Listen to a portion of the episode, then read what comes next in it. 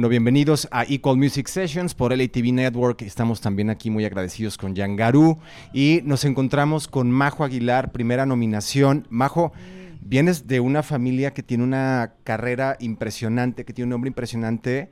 ¿Qué tanto influye para ti el hecho de tener ese peso encima? O sea, ¿te ayuda o lo sientes como algo que te pesa? No, nunca me ha pesado porque nunca me he comparado.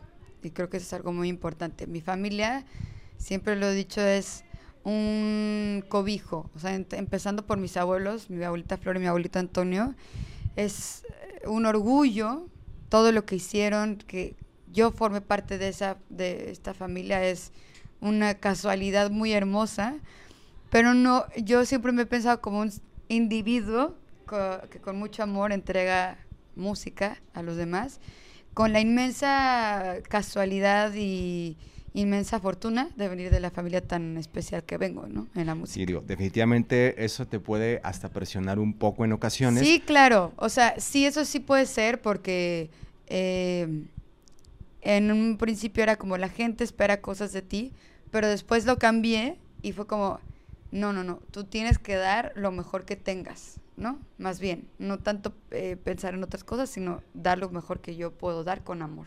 Majo, ¿cómo se siente una nominación? O sea, definitivamente aquí hay un antes y un después para tu carrera, pero para ti, ¿qué representa? Pues es muy bello porque es irle cumpliendo los sueños a mi Majo chiquita, que habita o sea, desde chiquita tú decías, algún día estaré en los Latin Grammys nominada. Claro, o sea, cuando supe de la existencia de los Latin Grammys, porque creo que tienen 20 años apenas, algo así, ¿no? 20 y algo.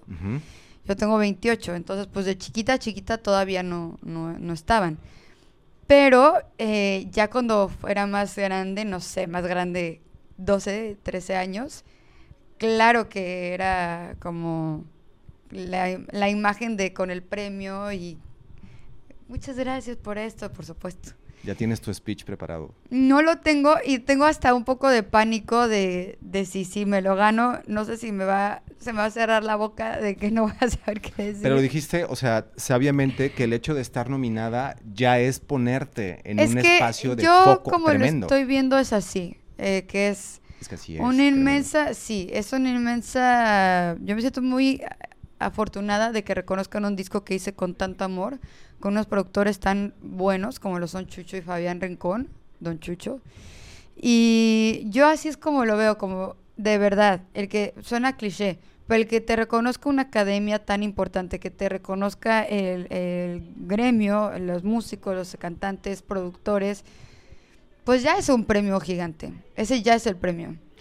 más allá de lo que pase el jueves, ya para terminar, ¿qué sigue para ti? Mucha música, mucho amor hacia el público, hacia los demás y muchas ganas de, de romperla. Y cuando digo romperla, pues es entregarme a todos desde el alma. Bueno, la realidad es que ya le estás rompiendo porque estás aquí, te felicitamos mucho. Muchas gracias. Todos los éxitos para el jueves. Muchas gracias. Seguramente vas a ganar. Esperemos que sí. Y si no fuera así, de cualquier forma, la nominación un disco, creo que eso ya le ha dado una amplitud a tu carrera tremenda. Hermoso. Estoy, yo estoy muy agradecida, muy, muy agradecida con la academia y con todos los que están haciendo esto tan bonito posible. Todos los éxitos, Majo. Muchas gracias. Nosotros seguimos en Equal Music Sessions, también en LATV Network y para Yangaru.